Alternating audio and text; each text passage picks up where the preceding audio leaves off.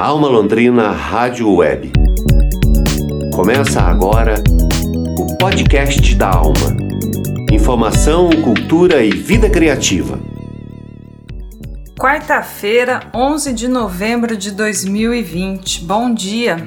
Estamos começando mais um podcast da Alma. Informação, cultura e vida criativa. Eu sou Ana Carolina Franzon e na edição de hoje você confere. Boletim Covid-19 pauta o retorno às aulas presenciais em Londrina e o direito das famílias e das crianças, mais as obrigações das instituições. Projeto Memórias, uma reinvenção da cidade Jardim, ilumina o patrimônio histórico de Londrina no aniversário de 86 anos da cidade.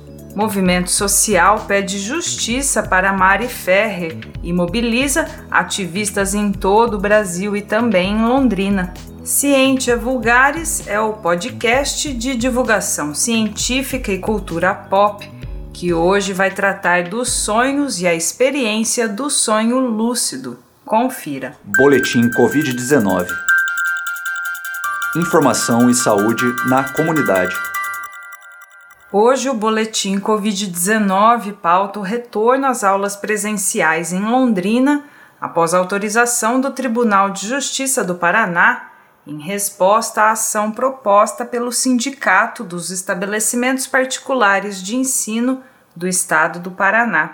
Atendendo a protocolos de higiene mais rigorosos e com autorização dos pais, os alunos do ensino infantil e fundamental já estão de volta às salas de aula em algumas escolas da cidade. Para o retorno, pais e mães de estudantes assinaram um termo de compromisso, aceitando as novas regras e os riscos do retorno. Uma semana depois da reabertura, na primeira semana de novembro, uma das escolas já precisou suspender as atividades presenciais devido à confirmação de casos de Covid-19 em sua comunidade. Para apoiar as famílias em suas tomadas de decisão sobre o retorno ou não às atividades presenciais nas escolas, o advogado Anderson Cruz comenta e faz uma análise sobre os direitos das crianças e dos pais diante da autorização judicial para o retorno às aulas. De acordo com Anderson Cruz, continuar mantendo os filhos em casa com as aulas remotas, nesse momento, não configura abandono intelectual. Vamos ouvir o advogado Anderson Cruz em entrevista a Karina Oliveira. Olá, o meu nome é Anderson Cruz, eu sou advogado em Londrina e participo do grupo de trabalho jurídico do projeto Safety da Universidade Estadual de Londrina, que é coordenado pela professora Marcele de Carvalho. Por meio desse grupo, trazemos informações e orientações jurídicas sobre temas relacionados ao enfrentamento da pandemia de Covid-19. Um dos assuntos que trabalhamos recentemente foi o retorno das aulas em escolas na cidade de Londrina, em especial em decorrência de uma recente decisão proferida pelo Tribunal de Justiça do Estado do Paraná, que autorizou as escolas particulares a retomarem as aulas presenciais na nossa cidade e quais seriam os direitos dos pais e dos alunos em decorrência dessa decisão judicial. Uma dúvida e uma preocupação recorrente entre os pais de crianças e adolescentes nesse momento é se a decisão de não encaminhá-los às aulas presenciais nas escolas pode caracterizar o crime de abandono intelectual. E para responder a essa dúvida, nós precisamos avaliar o que chamamos tipo penal, ou seja, aquela conduta prevista em lei expressamente como sendo criminosa. O nosso Código Penal estabelece que o crime de abandono intelectual será praticado pela pessoa que deixar de encaminhar o filho em idade escolar à escola de forma injustificada. Ou seja, não é o que nós estamos passando nesse momento. Afinal de contas, o próprio poder público reconheceu a utilidade de suspensão das aulas presenciais como uma das medidas de contenção à pandemia do novo coronavírus. Recentemente, nós tivemos uma decisão do Tribunal de Justiça do Estado do Paraná autorizando as escolas particulares de Londrina a retomarem as aulas presenciais. Mas se estabeleceu expressamente nessa decisão que esse retorno será uma faculdade dos pais, que terão a liberdade de decidir se os seus filhos continuarão estudando em casa, em ambiente virtual, ou se eles vão para a escola. É uma situação diferente do chamado homeschooling, em que os pais, por questões filosóficas, entendem que os filhos não devam frequentar uma escola regular e que devem receber toda a instrução educacional, toda a sua educação em casa, por meio de professores particulares ou dos próprios membros daquela família. Isso não é reconhecido pela lei como justificável e é possível de haver condenação desses pais pela prática do crime de abandono intelectual. A decisão judicial do Tribunal de Justiça do Paraná, que permitiu o retorno das atividades escolares presenciais nas instituições privadas de Londrina, também inclui uma série de recomendações e obrigações às partes. Já nas escolas públicas, vigora o decreto municipal de 29 de outubro, que manteve a suspensão das aulas presenciais até o dia 30 de novembro. A Constituição Federal garante à família participar ativamente da formação intelectual das crianças e dos adolescentes. Prevê também o direito à vida e à saúde de todos os cidadãos. Em relação aos menores, toda a nossa legislação se baseia no princípio da preservação do melhor interesse e esse princípio deverá ser muito bem observado e estritamente respeitado nesse novo contexto de retorno às aulas presenciais na cidade de Londrina, em decorrência de uma recente decisão do Tribunal de Justiça do Estado do Paraná. Graças a isso, as escolas deverão estabelecer protocolos, prever condutas e providências necessárias à diminuição dos riscos de contágio pelo novo coronavírus dos seus alunos e, por consequência, da comunidade como um todo e no ambiente familiar. Deverá fornecer ambiente, estrutura física, máscaras, álcool gel e tudo o que seja recomendado nesse sentido de diminuição dos riscos de contágio. Os pais, por sua vez, terão direito, se não o dever, de fiscalizar essas condutas dos colégios para terem a segurança de que os seus filhos não estão numa situação de risco elevada e que se justifique realmente a manutenção dessas atividades dentro do ambiente escolar. Os pais também, de acordo com a decisão do Tribunal de Justiça, terão o direito de livre escolha entre mandar os seus filhos para a escola ou mantê-los em casa em atividades virtuais. Por consequência, as escolas deverão continuar com essas atividades à distância para que não haja prejuízo a continuidade das atividades didáticas desses, desses seus alunos. Ouvimos o advogado Anderson Cruz, do projeto de extensão Safe to Well, em entrevista de Karina Oliveira. Alma Londrina Rádio Web. Notícia de verdade. Antecipando as comemorações do aniversário de Londrina, que vai completar 86 anos em dezembro, o projeto Memórias, uma reinvenção da cidade jardim, vai encher de luz e cores alguns dos prédios históricos da cidade a partir do próximo sábado, dia 14 de novembro. Os locais selecionados são declarados Patrimônio Artístico, Histórico e Cultural da cidade, como o Museu de Arte de Londrina, a Secretaria de Cultura, Biblioteca Municipal e o Cine Teatro Ouro Verde. A idealização do projeto é do ator e produtor Fabrício Polido e o esquema de luzes é a criação da atriz Camila Fontes. A iluminação vai ficar disponível durante um mês a partir deste sábado, dia 14. O projeto também vai ter uma segunda etapa nos dias 10 e 11 de dezembro, com espetáculo audiovisual de vídeo, luz e som na fachada da Biblioteca Central. O show vai ter como protagonista diferentes povos e elementos que compõem a origem e a história de ocupação da nossa cidade. O objetivo do projeto é transformar a própria arquitetura em tela, usando como referência os indígenas, negros e imigrantes. As composições sonoras são criação de Janete Elhauli e José Augusto Manis. De acordo com o Fabrício Polido, coordenador do projeto Memórias, uma reinvenção da cidade Jardim, esta vai ser uma oportunidade para apresentar a cidade sobre uma nova perspectiva, reforçando a importância desses prédios para a construção e a história. Mais informações você confere agora na entrevista de Bruno Leonel com Fabrício Polido.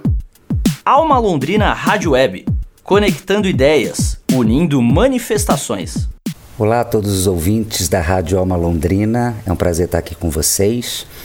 Uh, bom, esse projeto ele é fruto de uma extensa pesquisa sobre a história e a formação da cidade de Londrina, um projeto que também se mistura com as minhas memórias e o meu olhar sobre a cidade. Eu sou formado pela Universidade Estadual de Londrina, segunda turma do curso de Artes Cênicas, e desde então eu mantenho uma estreita ligação com a cidade e os artistas locais. Parte desse patrimônio material, que é resultado da preservação e do reconhecimento da história da cidade, e que se encontra no centro histórico aqui de Londrina, que são o Museu de Arte, o Teatro Ouro Verde, a Secretaria Municipal de Cultura e a Biblioteca Pública, farão parte do nosso projeto e são construções que registram e perpetuam a cidade de Londrina atravessada pelo tempo. A Camila Fontes é quem assina a concepção da iluminação cênica da fachada dos prédios, que além de uma grande profissional, também é uma grande amiga de longa data. Nós já realizamos algumas parcerias uh, na época em que ela mantinha o espaço Tou aqui na cidade. O processo criativo partiu da concepção geral do projeto e de um diálogo estabelecido por mim e as equipes criativas.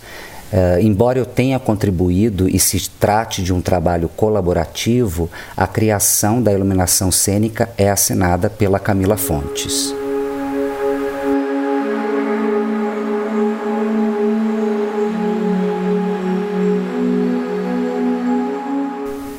O projeto Memórias tem na sua equipe criativa profissionais e amigos da cidade de Londrina e do Rio de Janeiro, onde resido há 17 anos, e é uma das propostas do projeto, esse intercâmbio entre artistas locais e de fora.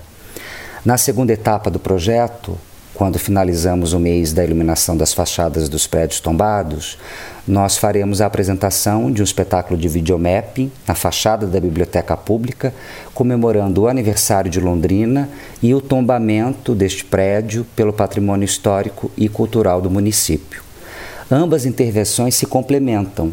Na primeira, apresentamos à cidade a sua história material, representada pelos prédios tombados, e na segunda, no espetáculo de projeção, onde iremos apresentar a memória e o patrimônio imaterial de Londrina.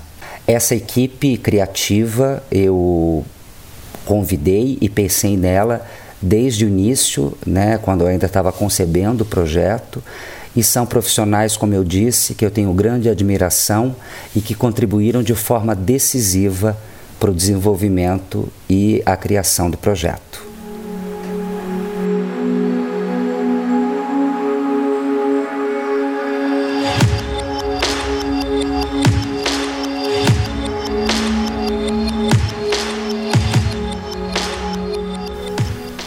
Vivemos tempos difíceis onde o autoritarismo, a intolerância e principalmente o negacionismo diante dos fatos são constantes.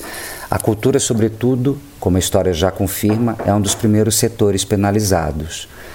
Memórias uma Revenção de Cidade Jardim é um convite ao londrinense para conhecer e descobrir a história e os patrimônios da sua cidade E é um projeto que também fala sobre pertencimento.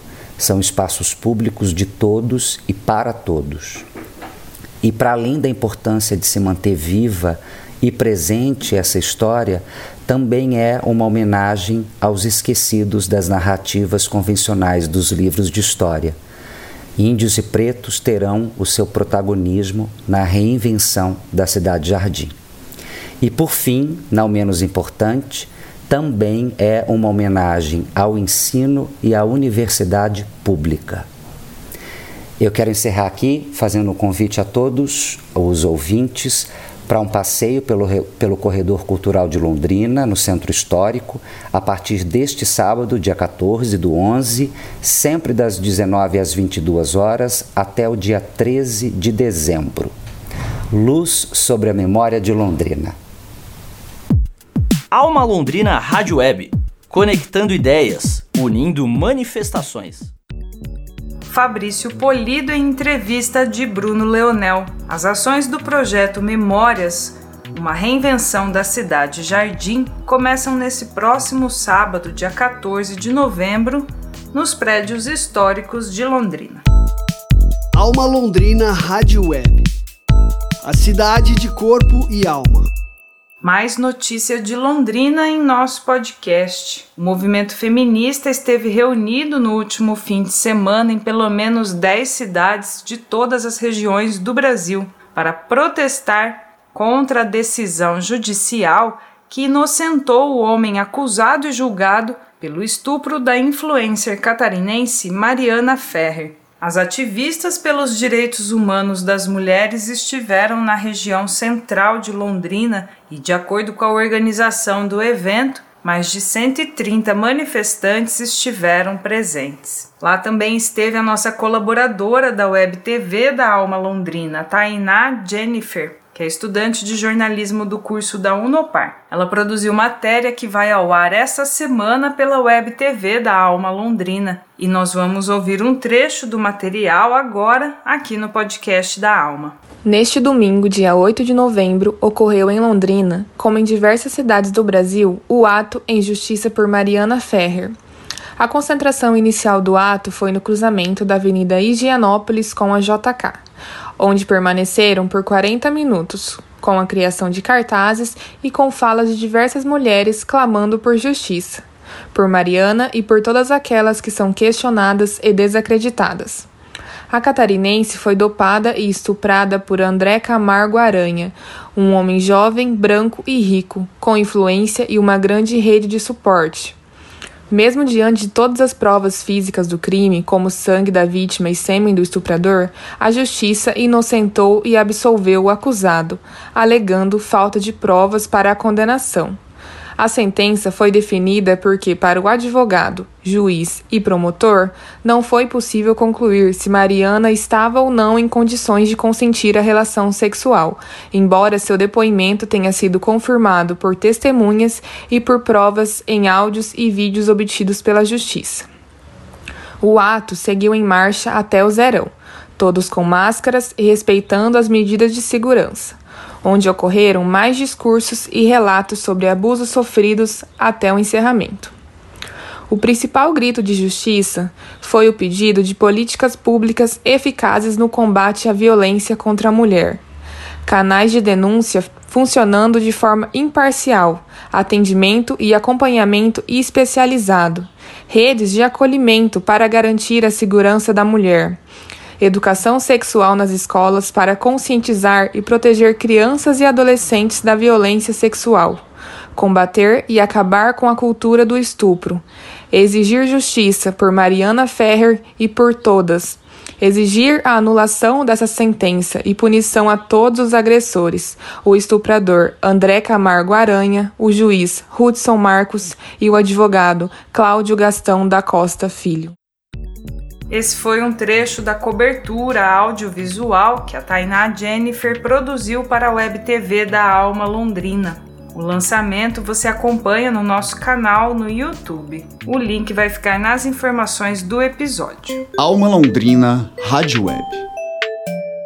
Informação para qualidade de vida. A experiência de sonhar, sabendo que estamos sonhando, nos deixa intrigados e continua sendo tema de estudos e obras cinematográficas. Este é o assunto que André Bach aborda nesse episódio do podcast Ciência Vulgares, com um trechinho que nós vamos ouvir agora aqui no podcast da Alma. O apresentador e pesquisador André Bach vai tratar dos sonhos lúcidos do filme A Origem, Inception. No filme, personagem interpretado pelo ator Leonardo DiCaprio tem a missão de plantar a origem de uma ideia na mente de outra pessoa por meio de sonho.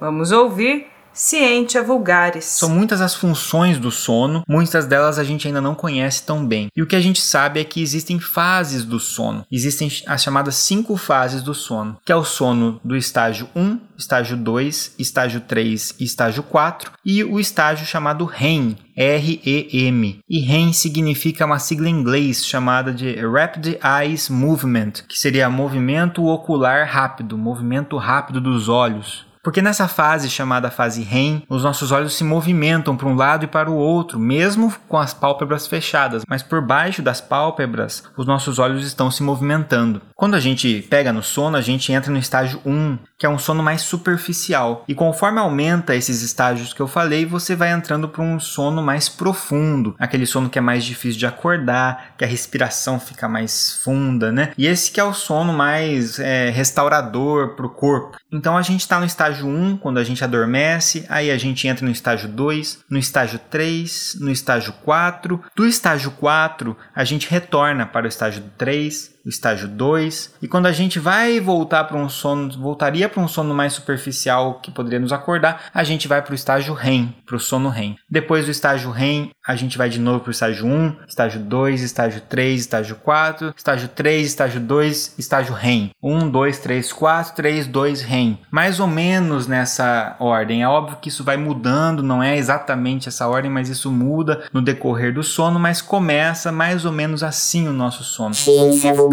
O que mostra para nós que a gente vai se aprofundando, vai entrando num sono cada vez mais pesado. Depois esse sono fica um pouco menos pesado, a gente entra no estágio REM. E no estágio REM que é esse estágio do movimento rápido dos olhos, é justamente a hora que a gente está sonhando. É o estágio que a gente sonha. Então é como se a gente estivesse relaxando, aprofundando no sono. Depois a gente, esse sono começa a ficar um pouco mais superficial, porque a nossa atividade cerebral ela vai aumentando, só que ela está aumentando para na verdade sonhar e não para acordar. E o estágio do sonho é muito parecido com o estágio acordado. A gente está processando informações, a gente está olhando para os lugares, a gente está falando com pessoas, por mais que seja dentro de um sonho sonho.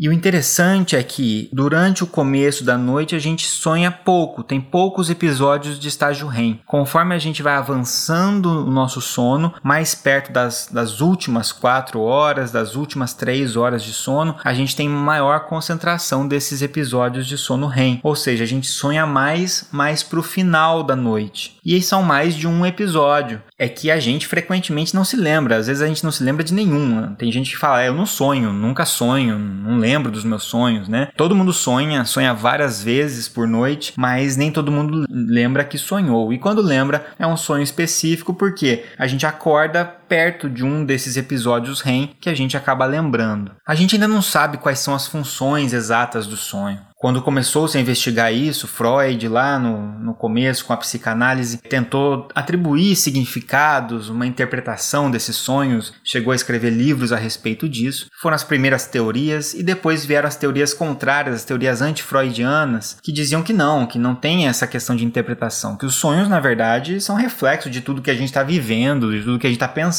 de uma maneira aleatória. E a gente acabou percebendo também que alguns sonhos se repetem, acontecem com mais frequência. Então a gente viu que é algo um pouco mais complexo que isso. Talvez não tenha nenhum significado muito profundo ou muito místico que a gente precise, né, ficar tão preocupado, mas também não é tão aleatório assim. E alguns pesquisadores têm atribuído ao sonho um status de laboratório de emoções. É como se ao vivenciar algumas emoções no sonho, e podem perceber que a maioria das vezes são emoções ruins, é um medo, uma angústia, alguma coisa assim, é, a gente estaria treinando o nosso cérebro num ambiente controlado. Então é um ambiente onde acontece uma coisa muito ruim, eu choro, fico triste naquele sonho, mas depois eu acordo. E aí eu percebo que aquilo não era verdade, mas meu cérebro, por algum momento, acreditou que aquilo fosse verdade e vivenciou aquela emoção. Isso pode, de alguma forma, estar relacionado com uma espécie de treino num ambiente controlado. Enfim, a gente ainda está muito longe de descobrir quais são as verdadeiras funções do sonho, mas nessa fase REM acontecem vários processos fisiológicos também que ajudam o nosso cérebro a ficar mais saudável. Uma limpeza de substâncias, de resíduos de substâncias no nosso cérebro que vão deixar a casa em ordem, vamos dizer assim. Então, durante o dia a gente bagunça essa casa toda e depois a gente tem que limpar né, os restos do que ficou solto por aí, e isso acontece bastante na fase REM.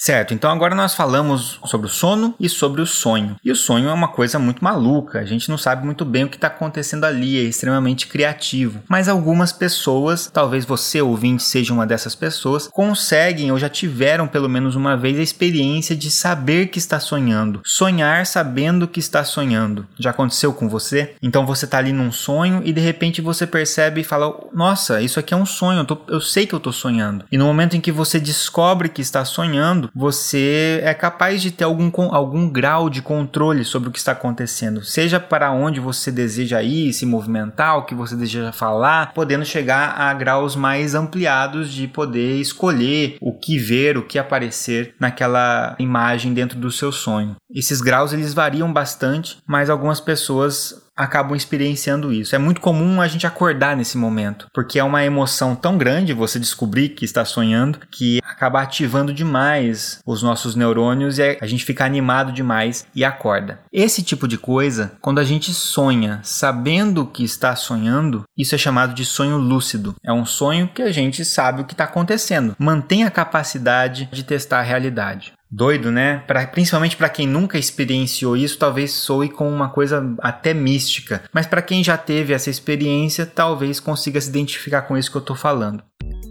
Esse foi um trechinho do podcast Ciência Vulgares e o episódio Sonhos Lúcidos e o filme A Origem, Inception. O episódio completo você confere no nosso site almalondrina.com.br. Esse foi o podcast da Alma, dia 11 de novembro de 2020, episódio 54. Produção do Núcleo de Jornalismo da Alma Londrina Rádio Web, com patrocínio do Promic. Edição de áudio de Tiago Franzin, produção de comunicação de Teixeira Quintiliano, reportagem de Bruno Leonel, divulgação de Alexandre Jorge e a coordenação geral de Daniel Thomas. Na assistência de produção e redação estão as estudantes de jornalismo da UEL e da Unopar, Karina Oliveira e a Júlia Simões. Eu sou Ana Carolina Franzon e nós agradecemos a sua audiência. Você acompanha o podcast da Alma no site da Alma, no Spotify e também no Google Podcasts. Para você, um bom dia.